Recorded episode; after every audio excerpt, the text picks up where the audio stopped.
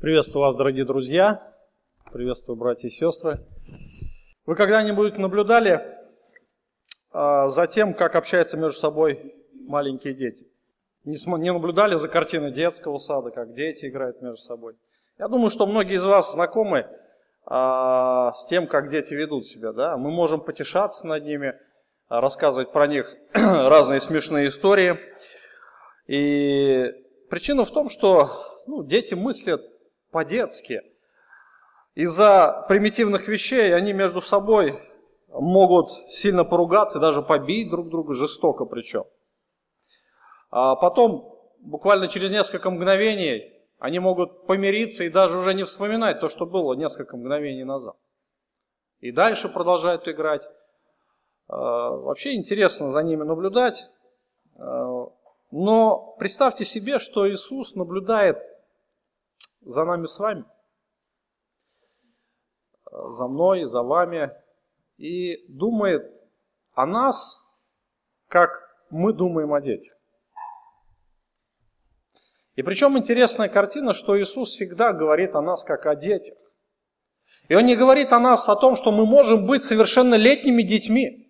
А если мы не совершеннолетние, значит мы еще не способны мыслить так глубоко, трезво и здраво, как мыслит сам Господь. И интересно, что Бог нас называет своими детьми, потому что мы есть по сути таковые. Проблема, наша проблема заключается в том, что мы думаем о себе, что мы взрослые люди. Что мы взрослые, а взрослые, как правило, думают о себе выше, чем есть они на самом деле. Какие-то успехи в жизни или же какое-то положение в обществе а, сразу наводит такого человека на мысль, что он лучше другого, что он выше другого, что а, ему должны быть большие привилегии. Но, вы знаете, Иисус наблюдает за всем этим детским садом, в кавычках, конечно, и старается научить нас а, правильно мыслить, по-настоящему, по-взрослому. Что значит быть взрослым человеком? И как раз э, следующий фрагмент Священного Писания в Евангелии от Матфея, то есть вся 18 глава, она как раз посвящена тому, чтобы э, показать, как правильно строить отношения между верующими людьми. Иисус Христос закладывает учение о церкви и сравнивает всех верующих с детьми. С детьми. То есть мы с вами дети – как дети должны строить между собой отношения внутри церкви? Если мы посмотрим на предыдущий фрагмент, то мы увидим, что э, Иисус учит, учит Петра в данном случае нас с вами, как быть гражданами этого общества, этого мира. Но здесь мы уже видим, как Иисус, Он дает наставление о том, как строить отношения уже внутри церкви. Как правильно относиться к друг другу. Как вообще жить в этом мире находясь в сообществе сограждан неба, сограждан святых. А, план 18 главы, все 18 главы представлены следующим образом. 1 по 4 стих Иисус говорит о последователях Царства, а, как о детях, что а, они могут войти в Царство Божие только уподобившись детям, и никак иначе. Сегодня мы как раз будем говорить об этом. С 5 по 9 стих обращение последователей Царства – то есть христиан друг с другом должно быть как с детьми. С 10 по 14 стих забота о последователях царства должна быть как о детях. И дальше а, с 15 по 20 стих наказание, наказание верующих должно быть как наказывают детей. И до конца главы с 21 стиха это прощающая любовь должна распространяться, как распространяется она на детей. Об этом обо всем мы будем говорить с вами последовательно, но сегодня мы с вами остановимся на этом фрагменте Священного Писания, когда Иисус начинает разговор, разговор о принципах поведения его последователей или учеников, или же христиан, как угодно, а, о том, как вообще, как вообще жить в этом мире. И вы знаете, с чего начинается разговор? Разговор начинается с элементарного вопроса, кто больше? Кому больше привилегий от Бога? Кто больше перед Богом? И интересно, что а, этому вопросу предшествовала определенная, знаете, подоплека была определенная. Мы помним предыдущую историю 17 а, главы, конец 17 главы. Иисус находится в доме у Петра, он общается с Петром, посылает Петра с поручением а, там, вытащить рыбу. То есть других учеников не было. Возможно, что другие ученики припоздали или же выполняли какое-то особое поручение Иисуса Христа, и они вернулись позже. И когда они вернулись, Иисус их спросил. Пришел Капернаум, когда он был в доме, спросил их, о чем вы дорогой рассуждали между собою? Они молчали, потому что дорогой рассуждали между собой, кто больше. Вы понимаете, интересно, они молчали. Они понимали, что их рассуждения, они неправильные. Они не соответствуют тем э, критериям, критериям учения Иисуса Христа. Но тем не менее, вот эти чистолюбивые желания, они берут всегда свое. И, конечно же, а вследствие этого возник вопрос, Господи, а на самом деле кто же больше? Кто больше из нас? И вы знаете, наверняка ученики думали получить ответ на этот вопрос. Они думали, что Иисус Христос возьмет и выделит кого-то. То есть они думали, что из них все-таки кто-то и достоин быть большим перед Богом. Господь должен кого-то превознести. И вы знаете, вот эти эгоистичные желания, они возникают не только в учениках, они возникают в каждом человеке. Я думаю, что Петр, Петр, он думал о себе очень высоко. И впоследствии Иисусу Христу пришлось умерить его пыл, довести его состояние до отчаяния, когда он трижды отрекся от, от Христа. Петр думал о себе, как о ученике, которому Господь уделил больше внимания. Так как Петр был больше всех с Христом, с учениками, Петру много было дано обещаний от Христа. Петру дано было очень много откровений и так далее. И, конечно же, у Петра могли возникнуть такие мысли, что, ну, конечно же, я, Господь. Дальше мы видим Иоанна и Иакова, а, сыновей Завидеевых. Они тоже думали о себе, что они занимают какое-то особое положение, должны, вернее, занимать особое положение перед Христом. Почему? Потому что они были чаще с Христом. Возможно, у них а, были какие-то связи, связи а, в среде первосвященника. То есть они были знаменит, а, значимыми людьми в своем обществе. И помните их честолюбивые желания, когда они подошли к Иисусу и сказали, Господи, Позволь нам сесть одному по правую сторону в царстве, а другому по левую сторону. И позже их мама подошла и также подобным образом задала вопрос, ну, вернее не вопрос, а просьбу. Господи, позволь, чтобы мои дети сидели у тебя по обе стороны.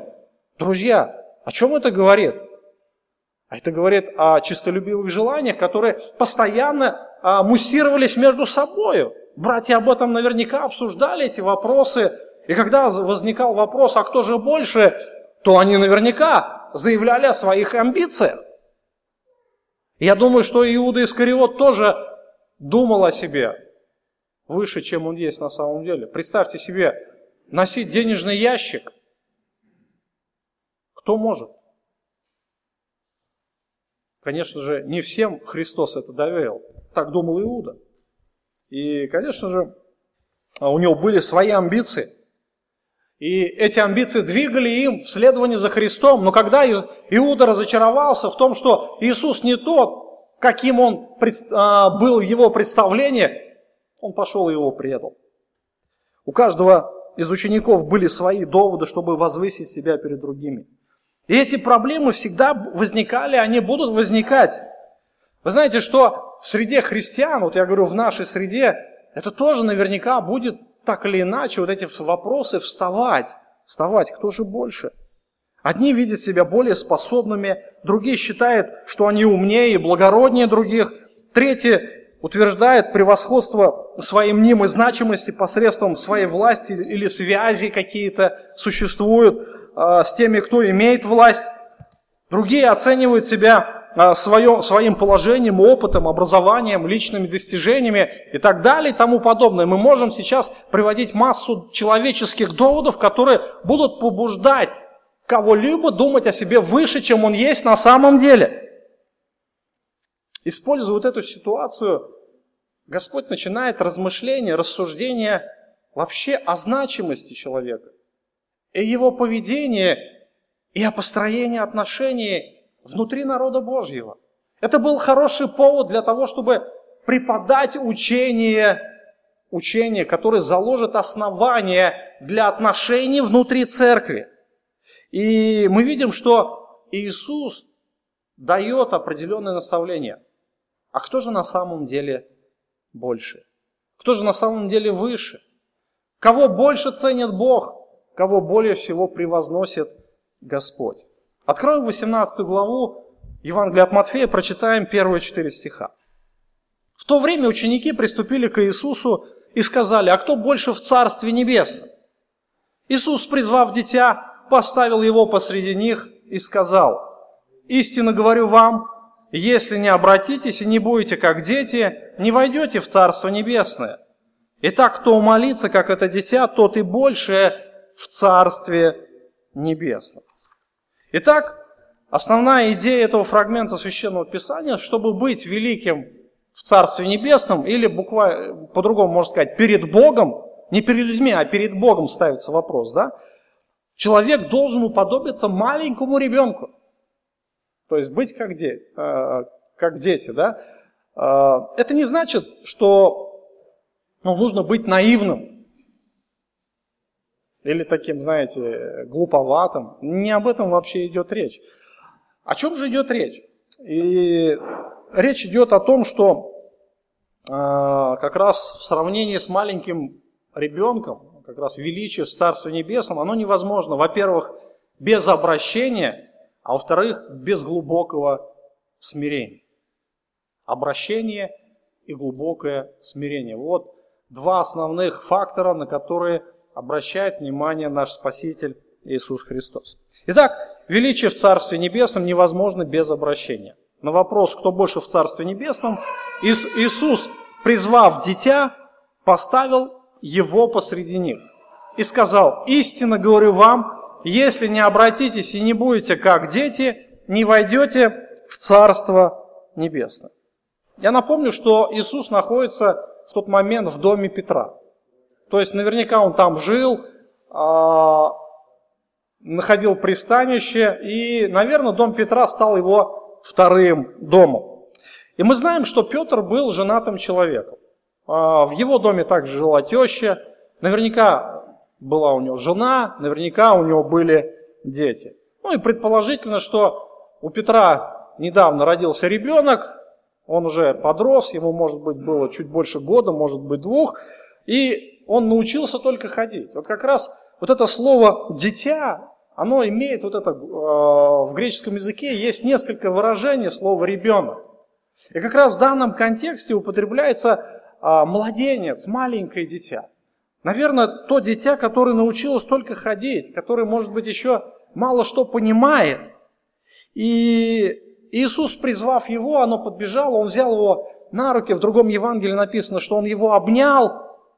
Дети вообще любили Иисуса. Они любили сидеть у него на коленях. Он общался с ними на их детском языке. А, он любил детей. И он часто детей ставил в пример. Очень часто детей ставил пример. И в этой ситуации тоже он призывает это маленькое дитя. Вот представляете, да, ребеночек подбежал, он его взял, поставил, показал. Оно улыбается, оно ничего не понимает вообще, о чем идет речь, да, что там происходит. Но оно так доверяет. Он чувствует, этот ребенок чувствует теплоту, которая исходит от Иисуса. Вот. И ему просто приятно находиться рядом а, со Спасителем. Он не понимает вообще, о чем там говорят взрослые, но ему хорошо здесь быть.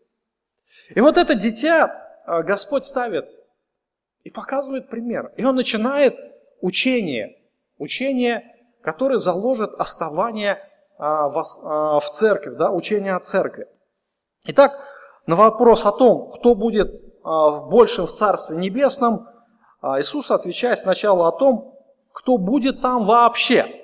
То есть первое, то, что а, а, прежде чем быть великим в царстве, необходимо а, в него попасть. И он говорит, если не обратитесь и не будете как дети, не войдете в Царство Небесное. Посмотрите, не войдете. Да? Первое, о чем говорит Иисус, необходимо прежде войти в Царство Небесное. Войти в Царство.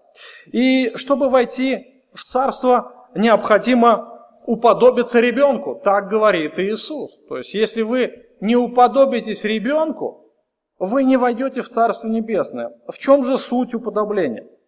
И говоря о том, что человеку нужно вначале войти в Царство, Иисус подразумевает, что каждый человек рождается вне этого Царства. Что значит родиться вне Царства Божьего? Что значит находиться вне Божьего Царства? И это значит, то есть мы берем многие места Священного Писания, которые нам открыты в Библии, и мы знаем, что человек уже рождается с греховной природой. Та природа, которая противится Богу.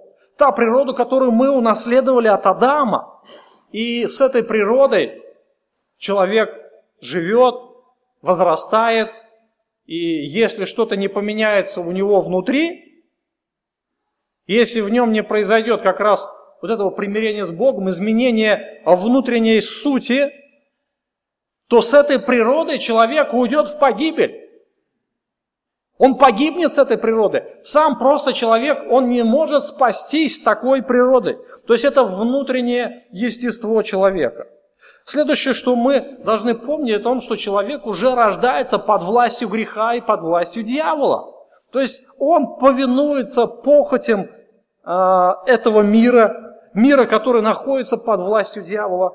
Он живет этими принципами, э, которые устанавливает дьявол и греховное естество человека. То есть все находится под его властью. Хотя, может быть, человек утверждать, я никому не поклоняюсь, я никому не подчиняюсь, он обманывает сам себя. Он уже живет от рождения под властью греха и дьявола. По тем принципам, которые чужды Богу. И в результате человек рождается уже, как я уже отметил, в отчуждении от Бога. В отчуждении.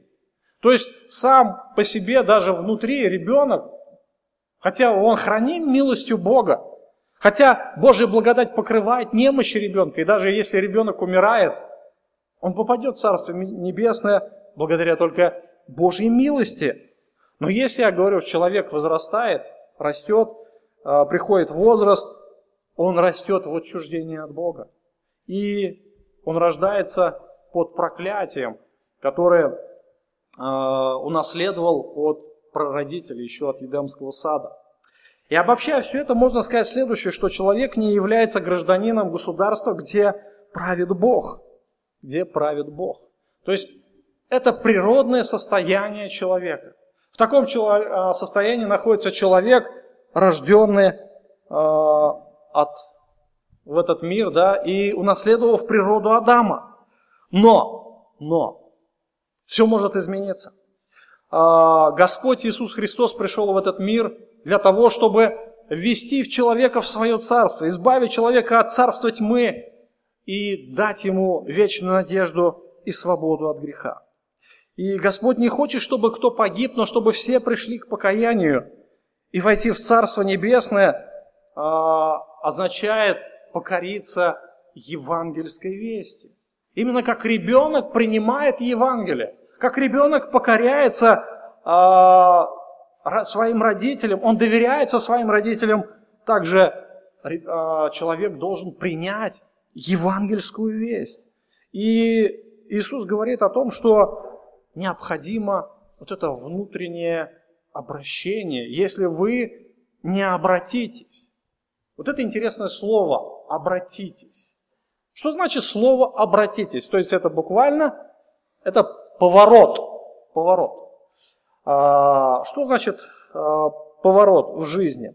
То есть если мы дадим определение этому слову, обращение, да, или обратитесь, как говорит Иисус Христос, обращение – это радикальное изменение направления жизни человека. То есть человек идет в одном направлении, поворачивается, идет в другом направлении. Когда человек отказывается от прежних путей, ценностей, принципов греховной жизни. И когда он начинает при, а, принимать Божьи ценности, Божьи направления и принципы жизни. То есть все, что дает Господь. Мы видим на примере апостола Павла. Он пишет в Фессалонике, а, в местную церковь, он говорит, что они сами сказывают о нас, какой вход мы имели к вам, и как вы, посмотрите, обратились к Богу от идолов, чтобы служить Богу живому и истинному, и ожидать с небес Сына Его, которого Он воскресил из мертвых, Иисуса, избавляющего нас от грядущего гнева. То есть, о чем пишет Павел? Он говорит, мы имеем свидетельство. Свидетельство людей, которые знают вас.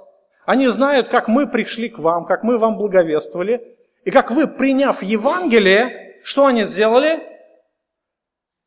Они обратились, повернулись. От кого к чему? Или к кому? Они повернулись от, Бог, от идолов к Богу. То есть, что это значит? Это изменение образа мышления. Это изменение образа жизни. То есть, они служили идолам. Они жили по тем принципам, которые диктует этот мир. И они отвернулись от идолов, идолов к Богу. То есть Бог стал центром их жизни, Бог стал центром их поклонения. И посмотрите, у них появились новые ценности. Они стали служить Богу. До этого они не служили, а теперь они служат Богу живому истинному. Что значит служить Богу? Это широкое понятие. Это а, поклоняться Богу, это значит не только ходить в собрание, это служить людям, это вообще, а, это вообще исполнять Его волю. И дальше посмотрите, у них есть надежда, они живут в ожидании Сына Его, Сына, то есть Иисуса Христа. То есть это глубокое упование, это глубокая надежда, это внутренняя глубокая вот эта жизнь и твердая надежда на Христа. А, если мы посмотрим Ветхий Завет, пророк Захария обращается а, к израильскому народу, который только что вернулся из плена. 1 а, глава, 4 стих. «Не будьте такими, как отцы ваши, которым взывали прежде бывшие пророки, говоря, так говорит Господь, обратитесь от злых путей ваших и от злых дел ваших, но они не слушались и не внимали мне, говорит Господь. Посмотрите, а Захарий как раз обращается к народу, который претерпел наказание, наказание за грехи. Они были уведены в плен, они были а, в рабстве, можно сказать, в плену, в изгнании 70 лет, и потом они вернулись, и Бог послал, посылал пророков, напоминая об их путях. Он говорит, чтобы этого снова не произошло, обратитесь Буквально повернитесь от злых путей ваших. А, народ израильский был очень религиозным в то время, но в большинстве своем необращенным. Люди продолжали жить своим прихотям. И вы знаете, что это не только проблема израильского народа, это, наверное, проблема многих людей. И когда речь идет об отношениях с Богом, то они хотят решить проблему отношения с Богом без радикальной перемены жизни. Вы понимаете, да, в чем суть религии и в чем суть истинной веры? Истинная, а, истинная вера, она предполагает радикальные изменения всей жизни, внутренности, принципов, ценностей, все-все-все, что есть в жизни человека. То есть покориться под власть Христа. Религия, формальная религия, она предполагает только лишь какие-то изменения, частичные, а, но без радикальной перемены жизни. И обращение не, не просто формальная религиозная жизнь, это глубокая перемена всей жизни. И проблема жизни у человека заключается в том, что он думает о том, что хорошо понимает эту жизнь. Он думает, что он знаток жизни, что он рассуждает правильно об этой жизни. И когда люди слышат Евангелие, они начинают подвергать сомнению. Это неправильно. Вот я-то думаю правильно, но это то, что ты говоришь, это неправильно. То есть Они, обычно человек думает, что у него есть критерий истины внутри него самого. Когда Иисус поставил дитя, то преподал ученикам и всем его последователям наиважнейший урок. Наиважнейший. Обращение требует от людей, чтобы они были как дети. То есть, чтобы они приняли евангельскую весть. Так объяснил Иисус. Маленький ребенок, он простодушен, зависим, беспомощен, искренен, без претензий, нечистолюбив. Это не значит, что дети без, от природы безгрешны. Мы уже говорили, что они уже рождаются грешниками. Греховная природа проявляется в ребенке с самого детства. Но тем не менее, дети всегда наивны. Они непритязательны, доверчивы и не имеют чистолюбивого стремления к знатности и величию. То есть вот она в чем суть-то. То есть Господь говорит, что вы должны довериться полностью, принять то, что э, говорит Иисус Христос. И обращение, как раз оно тесно связано от отказа от своих честолюбивых привязанностей. Но люди не хотят отказываться от своих привычек. Вот то, что мне нравится в этой жизни, я не хочу от этого отказываться и принимать что-то новое. И когда грех вводит человека, загоняет его в угол, в тупик, и он понимает, что ему нужно решить эту проблему, которая э, возникла из-за греха, то есть, ну, когда они слушают Евангелие, они могут и частично принять, согласиться на небольшие уступки, и они могут это сделать, что-нибудь сделать ради Бога, например. Но изменить всю свою жизнь они не хотят. И подобные люди, тщательно избегающие истинного обращения, изобретают христианство без жертвы. Хотя мы знаем, сущность христианства – это отказ от себя. И эти люди не хотят изменять свой курс жизни без подчинения себя ясной истине божественного слова. И такой человек обычно ищет истолкование Слова Божия превратно, чтобы таким образом э, коренное обращение не было таким уж обязательным. Они могут придумывать разные отговорки, находить разные причины. То есть все для того, чтобы избегать вот этих а, библейских а, истин. Другие, например, могут говорить, почему другие люди служат Богу, ну, без того, чтобы а, совсем строить свою жизнь по Библии. Но они же тоже служат, но они живут по Библии. Неужели они тоже не спасены? Вы знаете, что сегодня этот мир, он как раз избегает, как раз вот избегает прямого библейского вмешательства в жизнь. Эти люди всегда ищут отговорки, и в результате создана огромная масса поверхностного христианства.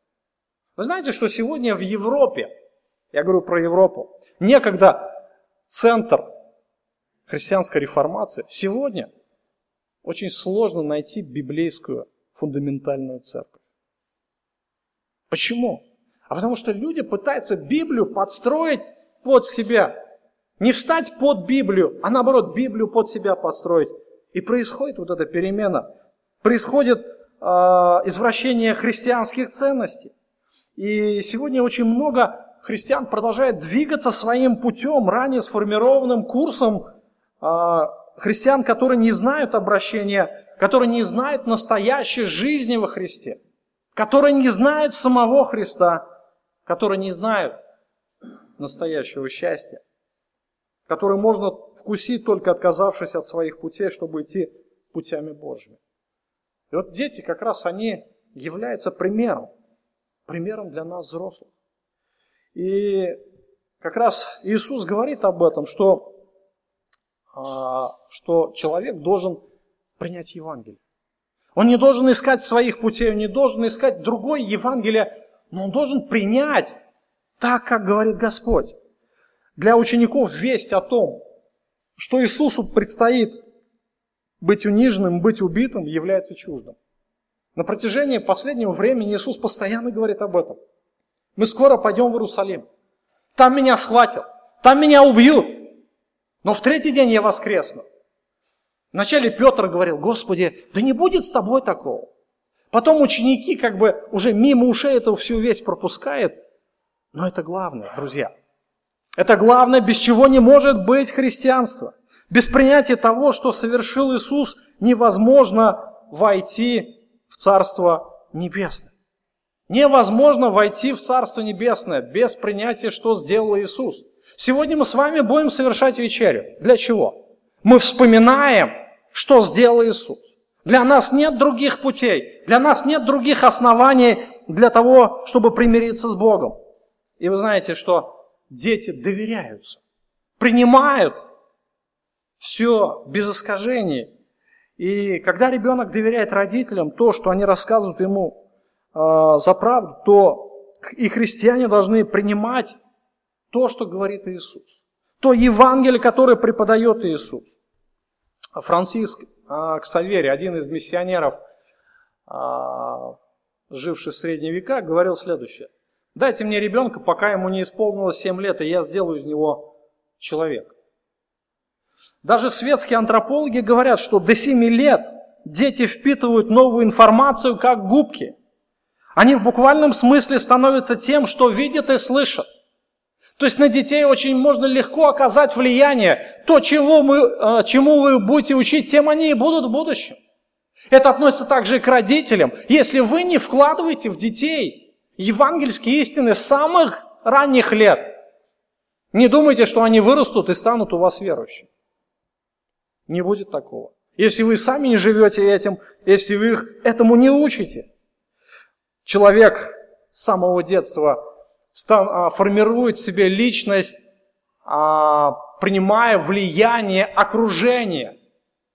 Если родители отдают детей в детский сад, как вы думаете, какое влияние будет оказано там на детей? Я вам серьезно говорю, это не шутки, и Бог тоже не шутит.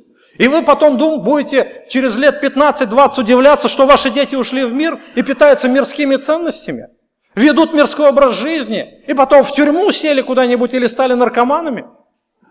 Друзья, не удивляйтесь. Проблема в том, что если вы не хотите заниматься детьми, значит, последствия об этом, а, последствия не заставят себя долго ждать. И, конечно же, ребенок будет формировать себя, исходя из влияния окружения, в первую очередь родителей. Но в данном контексте Иисус говорит о детской восприимчивости.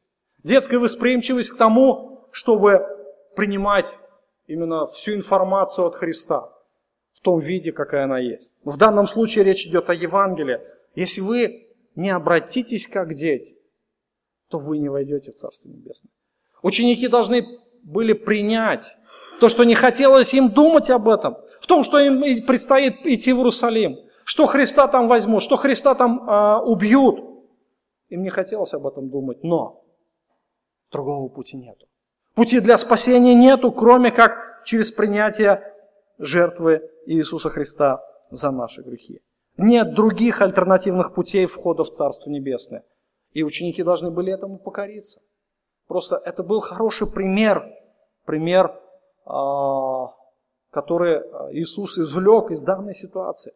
Показать, что все, что Он говорит, это правда. И они должны были стать как дети, чтобы быть великими. Но не все доверились Христу. И не все, даже из учеников не все, в данном случае речь идет об Иуде Искариоте, они приняли то, что говорил Иисус. Посмотрите дальше. Иисус говорит, что итак, кто умолится, как это дитя, тот больше в Царстве Небесном. Итак, первое, мы сказали о том, что э, человек вначале должен обратиться. Если вы не обратитесь и не будете как дети, не обратитесь, то вы не войдете в Царство Небесное.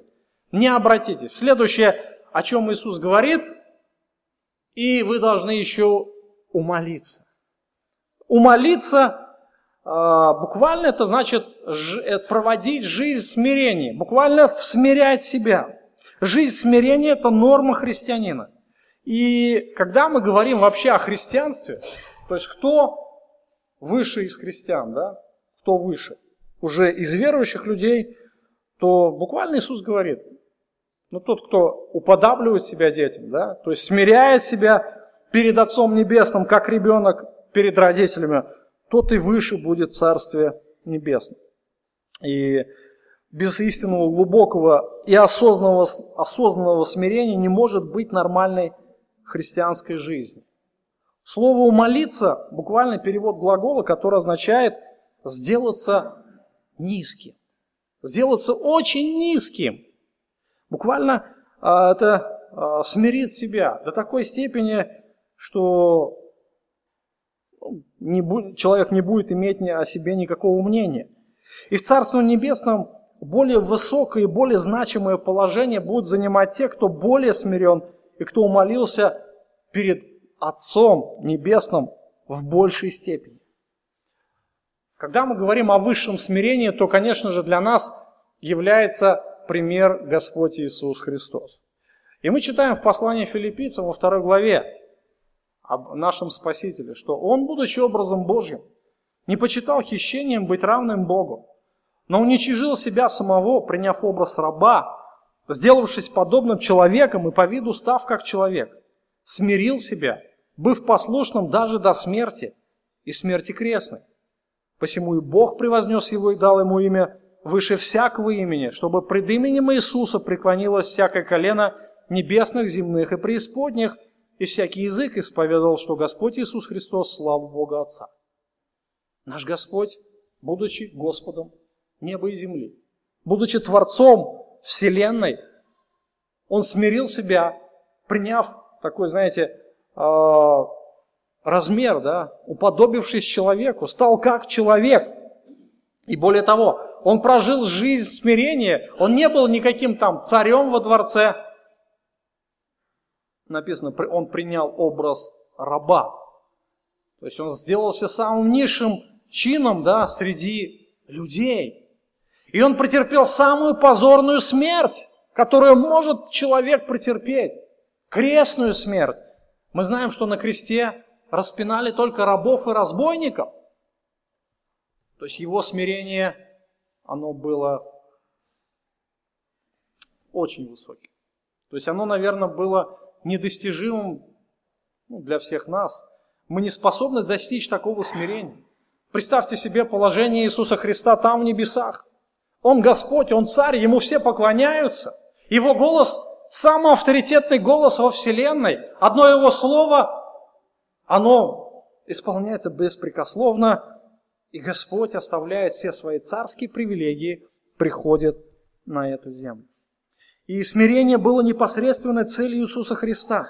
В этом был смысл Его жизни, и вместо того, чтобы утверждать или превозносить себя самого, он смирял себя, тем самым позволив Отцу Небесному позаботиться о его значимости и величии. Он предоставил это Отцу. Он сам ничего не делал. И когда мы смотрим на детей, что могут дети? Могут ли они заявить о своих достоинствах, о значимости или величии? Нет. Они просто подчиняются попечению своих родителей и других взрослых, которые любят его. И полагаются на них во всех нуждах. Ребенок знает, что он не может позаботиться сам о себе. Он знает, что если он останется один, то он погибнет. У него нет средств к существованию, и именно такое смиренное послушание приводит к величию Божьих в очах. То есть Господь не зря ставит ребенка. То есть вот эта связь, зависимость человека от Господа, это примерно как связь ребенка от родителей. Вы знаете, что современное Евангелие, в кавычках, сегодня можно слушать много разного рода евангелистов, они пропагандируют самореализацию и личный успех, являются полной противоположностью Евангелию Иисуса Христа. И, конечно же, Господь не предусмотрел никакой возможности для того, чтобы человек ну, определился, да, стал самозначимым, и Господь говорит, что собственный путь, он непригоден для Царства Божия. И те, кто прославляет себя, не только не будут великими в Царстве, но никогда не войдут туда. Об этом нужно помнить. И когда Иисус ставит ребенка, Он говорит, что если вы не умолитесь, как это дитя, вы не будете в Царстве Небесном. И вы не будете великим, даже если вы туда попадете. Что же на практике значит умолиться как дитя? Ну, наверное, а, все просто. А, во-первых, а, ребенок, если мы смотрим на ребенка, то есть он полностью зависим от родителей. Да? Также христианин должен быть полностью зависим от Отца Небесного. То есть абсолютная зависимость. И зависимость является одной из характеристик а, в наибольшей степени присущей детям. А, дети в огромной степени зависят от взрослых. То есть во всех сферах жизни. Вот ребенок, Иисус ставит дитя, да, он не берет просто какого-то подростка, или же, например, ребенка там 7-10 лет. Он берет младенца, маленькое дитя. И вот это маленькое дитя, что оно может? Ну, по своей сути. Вот представьте, вы его на необитаемый остров отправили и оставили там жить одного. Через 50 лет приезжаете, там старик, да? Надеетесь увидеть старика. Ну, или мужчину такого крепкого. Да ничего подобного, вы там никого не найдете. Ребенок не выживет. Не выживет. Почему? Потому что он абсолютно зависим от родителей и от тех, кто стоит над ним. И зависимость – это естественное состояние тех, у кого нет собственных ресурсов. Когда мы понимаем, что мы ничего не можем делать без Христа, когда мы понимаем, что мы абсолютные банкроты, духовные банкроты перед Господом, конечно же, мы ставим в себя зависимость от Бога во всех направлениях жизни. Когда мы смотрим на детей, то как вы думаете, а, ожидаете ли вы от них каких-то достижений, великих достижений? Что они чего-то сами достигнут или а, дойдут до каких-то высот? Конечно же нет.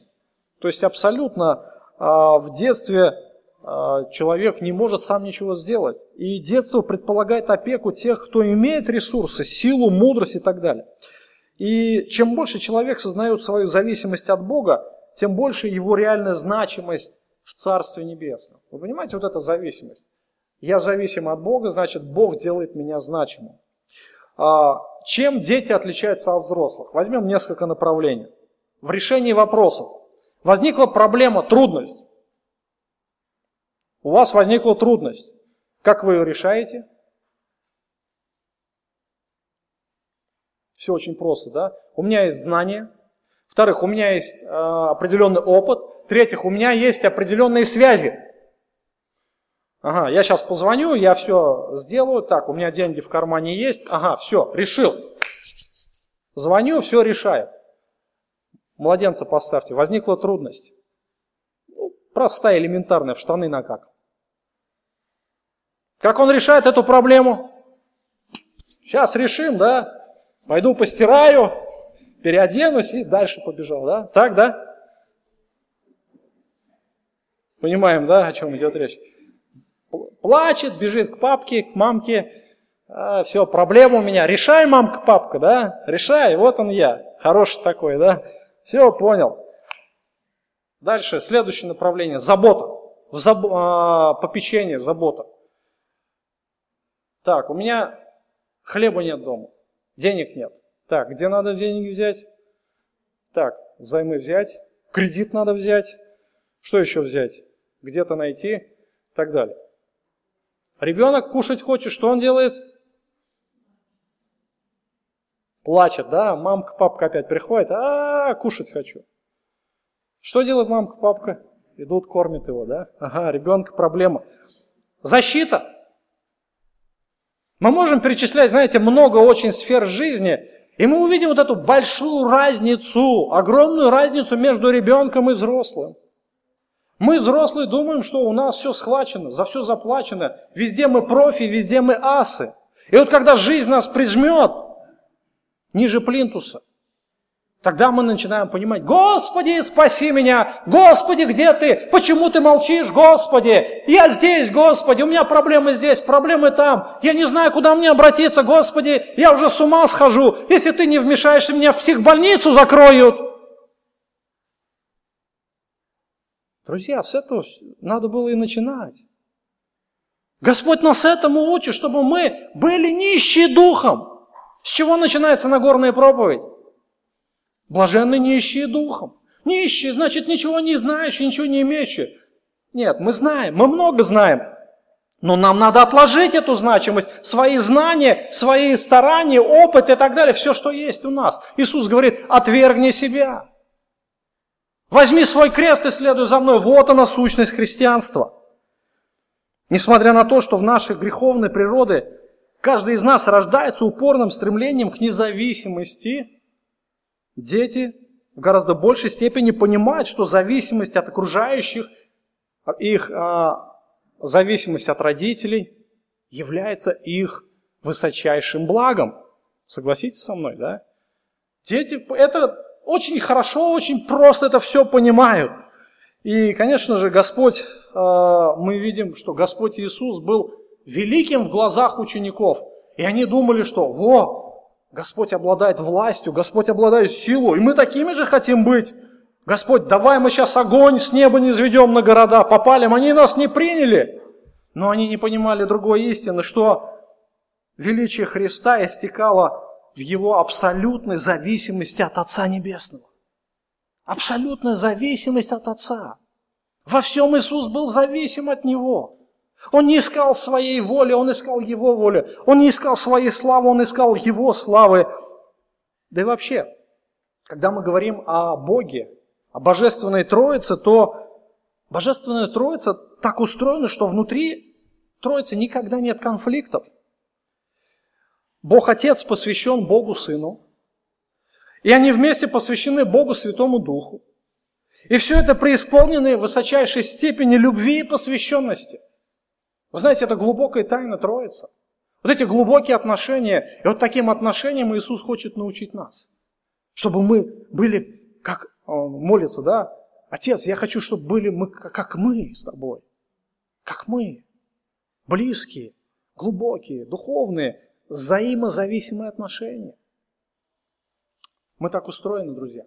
Вот хотите вы или не хотите, мы так устроены Богом. Бог нас так сотворил, чтобы быть абсолютно зависимыми от Него. Но что произошло в Едемском саду? А в Едемском саду произошло то, что человек не захотел стать незави... а, зависимым от Бога. Он захотел независимости. К чему все привело это? А это привело к страшной трагедии. Воплотившись в человека, Христос показал пример абсолютной зависимости от Отца. И в этом есть самое величайшее благо человека. Друзья, если вы независимы от Бога, ждите проблем. Это и я также, понимаете, это и я также, каждый из нас. Если мы независимы от Бога, то ждите проблем. Но помните об одном, что наше величайшее благо – это полная, абсолютная зависимость от Отца. И зависимость от Бога, в чем же проявляется зависимость от Бога? То есть несколько сфер можно указать. Во-первых, это послушание, да, то есть я зависим а, я хочу быть послушен, я хочу стремиться к послушанию, я знаю, что это мое благо. И если я зависим от отца, то, значит, я буду к нему приходить, да, как ребенок бежит, у ребенка проблема, он бежит к отцу, к матери, бежит, да, контакт. Молитва – это наш контакт с Отцом Небесным. Кто-то сказал, что молитва – это декларация нашей зависимости от Бога. Это провозглашение нашей незави... а, зависимости от Бога. Чем более мы независимы от Бога, тем беднее наша молитвенная жизнь. Тем меньше мы бежим к Нему. Мы сами все проблемы решаем. Мы сами все устраиваем и разруливаем. Все в жизни, да. Мы сами, как говорят, с усами. Нам Бог не нужен. Иисус сказал, пища моя творить волю Отца Небесного пища моя. То есть, когда мы голодны, мы думаем о том, где взять еды. Это заботит нашу внутренность, это заботит нас всех. Но Иисус, Иисуса заботило только одно. Как исполнить волю Отца. Чтобы быть абсолютно послушным во всем. Абсолютно во всем. Даже в мелочах. Я думаю, что это хороший пример для всех нас – наш Господь, наш Спаситель. Он уподобился детям, он уподобился вот этому маленькому ребенку. Он стал абсолютно зависимым от Отца Небесного.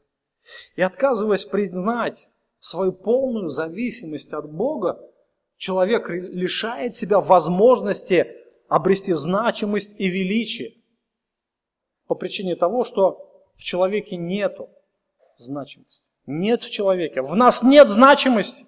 Значимость только в Боге, друзья. Вот если мы это поймем, наша жизнь изменится. В нас нет никакой значимости. Мы родились грешниками. Родились грешниками, ничего не значащими перед Богом. Абсолютно. И только Христос сделает нас значимыми, когда мы зависим от Него. И вот этот ребенок, маленький ребенок, как раз это пример. Пример Иисуса Христа, как Он стал значимым, да? как Он проявил свою значимость. Он смирил себя. Абсолютно смирил и уподобился этому ребенку. Итак, а, быть, умолиться как дитя, это значит быть полностью зависимым от Отца Небесного. И не только быть зависимым, но еще и полностью довериться Отцу Небесному. Что такое вообще доверие? Доверие. То есть доверие связано а, с наличием признания авторитетности и доброты тех, кому доверяют. Понимаете, да? Ребенок, например, доверяет родителям.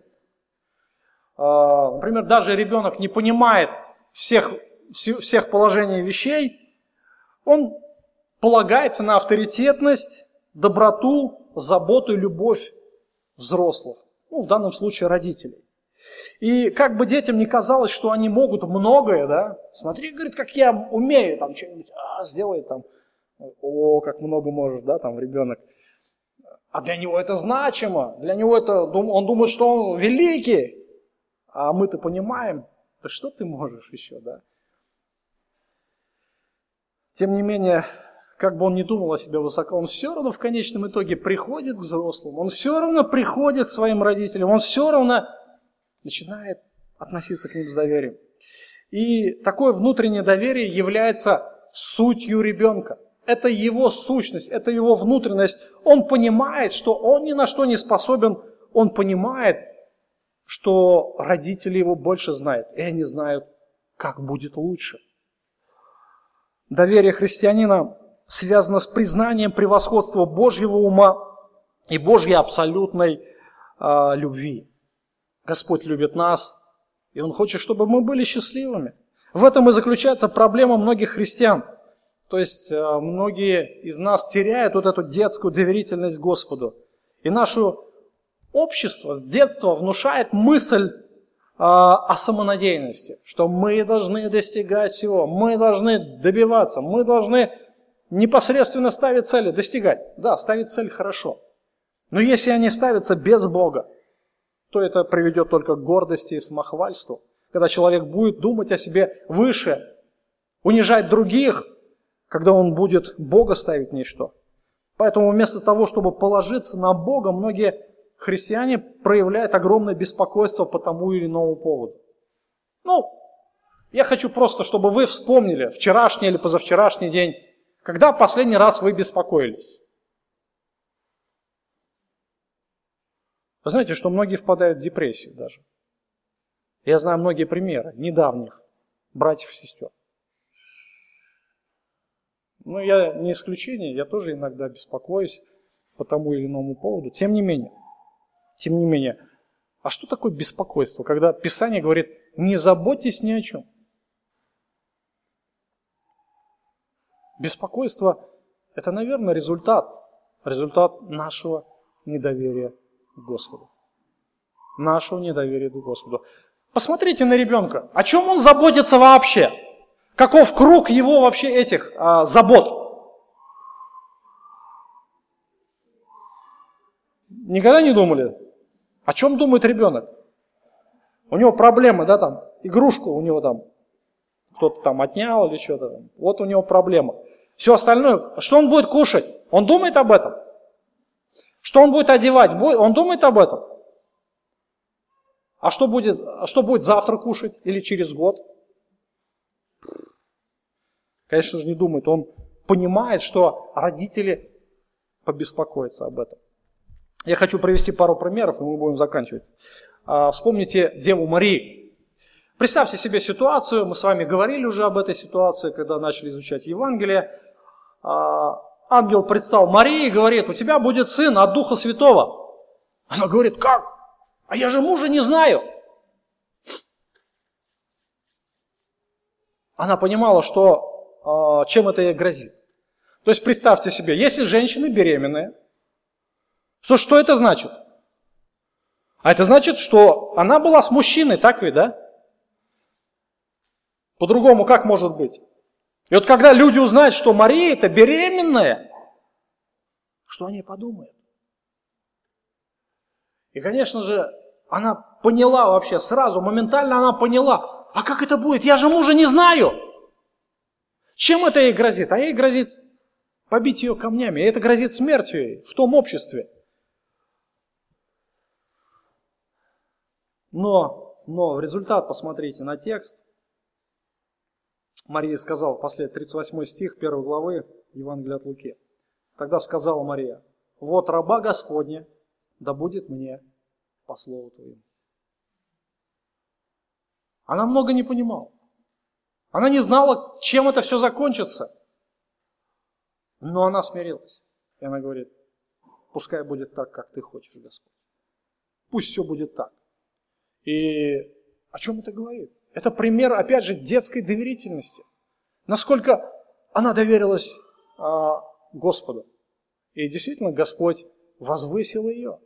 Она стала матерью Господа. Никто из женщин не удостаивался такого положения. Это великая привилегия, ее почитают по сей день по всему миру. Противоположный пример – народ израильский. Напомним историю, когда а, Иисус Навин, а, вернее Моисей посылает 12 разведчиков – они приходят и рассказывали ему и говорили, мы ходили в землю, которую ты посылал нас. В ней подлинно течет молоко и мед. И вот плоды ее. Но народ, живущий на земле, тот силен, города укрепленные, весьма большие, сынов Янаковых мы видели там. Бог сказал Израилю, идите в землю, я отдаю ее вам. Они пошли, осмотрели, говорят, да, эта земля такая. Они принесли с собой плодов земли той.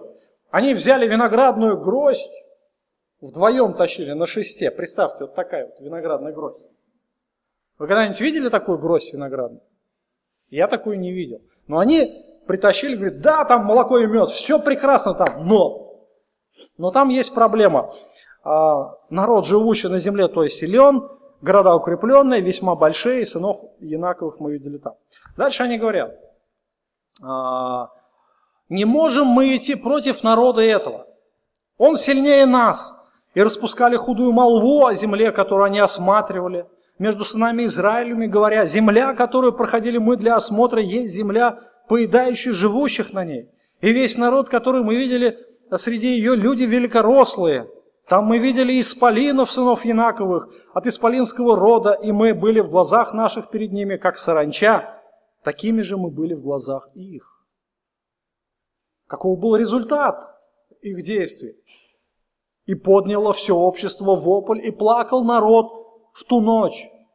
И роптали на Моисея, Аарона, все сыны Израиля, все общество сказало им, о, если бы мы умерли в земле египетской, или умерли в пустыне этой, и для чего Господь ведет нас в землю эту? Для чего мы, а, чтобы мы пали от меча? Жены наши и дети наши достанутся в добычу врагам. Не лучше ли нам возвратиться в Египет?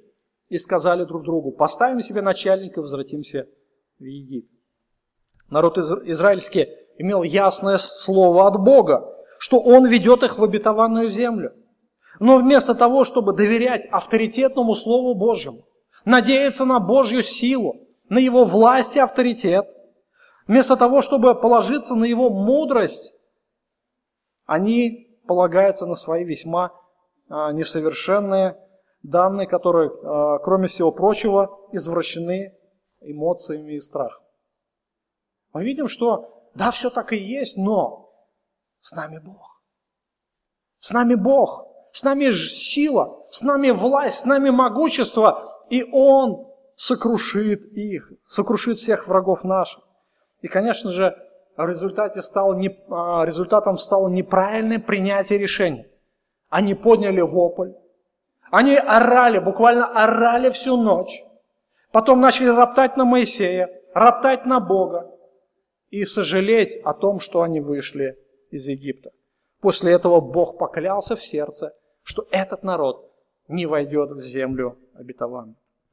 Подобное может происходить с христианами постоянно.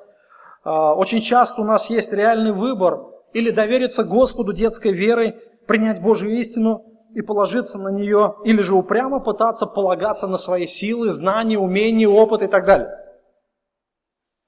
Постоянно перед нами всегда стоять будет этот выбор. Как нам поступить в той или иной ситуации. И довериться Богу, например, в распределении времени. Например, пойти в огород или пойти на служение. И часто христиане ставят выбор. Так у нас один раз воду дают в три дня. Ну, доверьтесь, завтра Бог дождь пошлет, намного больше даст воды, чем вы можете из этого шланга полить. Доверие Богу в распоряжении средствами. Опять же, как доверяться Богу или же полагаться на свои собственные а, способности и свое разумение. Довериться Богу в конкретной ситуации, как говорит Господь. И мы можем достичь наилучшего результата в своей жизни, если мы будем строить, например, свою семью, как говорит Бог, а не как диктует этот мир. Или же отношение к церкви. Нужно относиться так, как говорит Господь, а не как этот мир или как я думаю.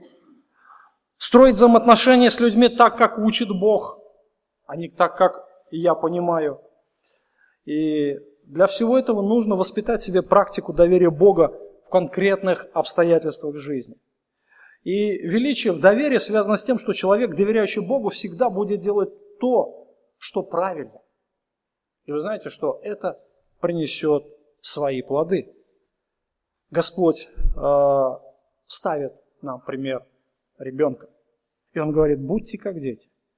Дети еще не настолько умны, чтобы добиваться своими а, скрытыми или благородными методами своего, да, своими силами. Они не полагаются на свой разум. То есть я имею в виду речь о маленьких детях. И дети в большинстве своем просты, так как они есть. Они открыты, они не думают о себе высоко, поэтому, может быть, и прощают быстро очень, не замечают обид. Если даже и поссорились в чем-то, знаете, через несколько мгновений они уже помирились, и как будто ничего и не было. Думаешь, как так они могут вообще? Вот попробуйте, вот со взрослыми поругайтесь, да, ну, конфликт с кем-то. И потом, как нужно, сколько времени нужно примиряться. Даже если примирились, все равно есть какая-то вот эта полоса отчуждения, которая мешает мне просто иметь отношения с человеком. Обида не дает, обида, гордость. Меня так унизили, меня обидели, меня где-то что-то кинули и так далее. Но дети так не думают. Поэтому Христос говорит о необходимости умоления, как дети. Дай Господь нам мудрости, дай Господь нам разумение, чтобы понять и принять эти истины. Пусть Господь благословит нас и прославится в нас и через нас. Помолимся.